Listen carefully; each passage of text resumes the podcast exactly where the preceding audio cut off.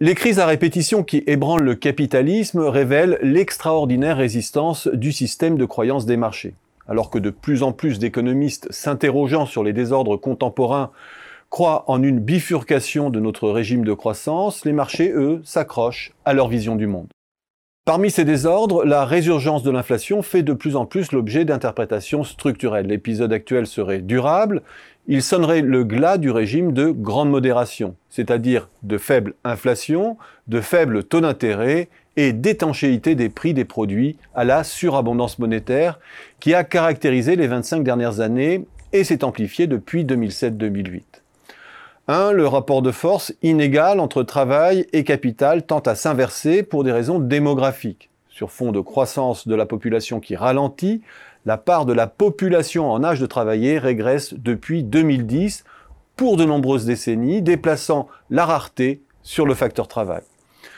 2. La transition climatique induit un tel bouleversement de la structure et du volume des ressources nouvelles à mobiliser qu'elle devient génératrice d'inflation, avec un néologisme à la clé, la greenflation.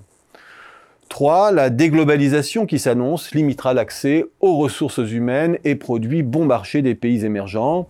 Et 4. La financiarisation a produit une telle concentration des entreprises que les mastodons qui dominent le marché échappent de plus en plus à la pression concurrentielle. Bref, le monde serait entré dans une phase d'inflation structurelle, de pénurie de main-d'œuvre favorable aux salaires, de besoins d'investissement considérables qui sonnent la fin de l'ère de l'argent gratuit et de la liquidité déversée à foison sans effet sur les prix. Si les marchés croyaient une fraction de seconde dans cette version, ce serait la Bérésina. L'édifice des valorisations vertigineuses actuelles s'est bâti sur la base de croyances fermement ancrées. D'abord sur l'hypothèse que l'inflation sur le marché des produits était définitivement éradiquée par les pressions concurrentielles liées à la globalisation. Sur l'idée aussi que le régime d'argent très bon marché était inaltérable. Sur l'idée enfin qu'avec une dette coûtant infiniment moins cher que ne rapporte le capital dans lequel elle s'investit, s'endetter est un puissant levier pour accroître la rentabilité des entreprises et leur valeur de marché. Un jeu presque toujours gagnant.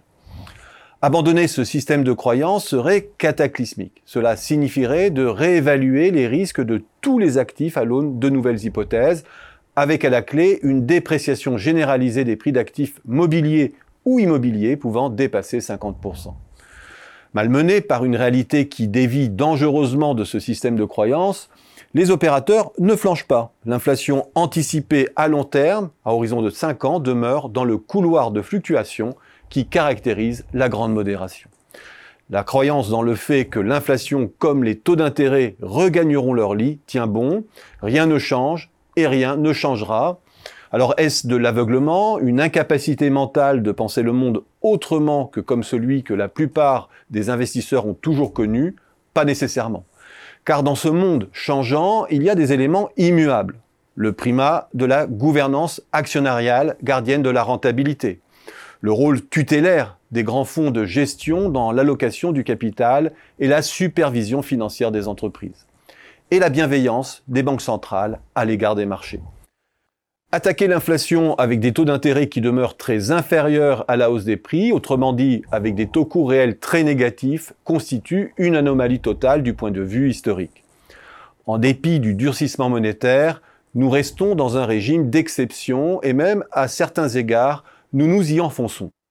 Malgré sa sévérité, la Banque centrale veille avant tout à ne pas miner les bases de la prospérité patrimoniale. Et ce à quoi on assiste depuis 2020 constitue bel et bien une séquence d'exception, où les États ont suppléé les entreprises comme jamais dans la prise en charge des enjeux de pouvoir d'achat, facilitant la modération salariale dans un contexte inflationniste et sauvegardant du même coup les débouchés où les entreprises ont mobilisé le levier des hausses de prix pour absorber les embardés de la demande et des approvisionnements, sauvant leur profitabilité pour celles tournant en sous-régime, comme l'automobile ou le transport aérien, ou la dopant pour celle en sur-régime temporaire, à l'instar des autres biens durables.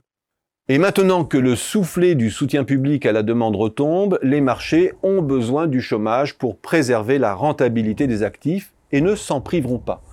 La rentabilité d'abord, la valeur actionnariale d'abord, le rachat d'actions d'abord. Rien n'a changé, l'inflation a été un temps un mal utile pour les marchés, c'est au tour de l'emploi de faire le job. Les marchés en sont intimement convaincus, et il se peut bien que ce soit eux qui aient raison.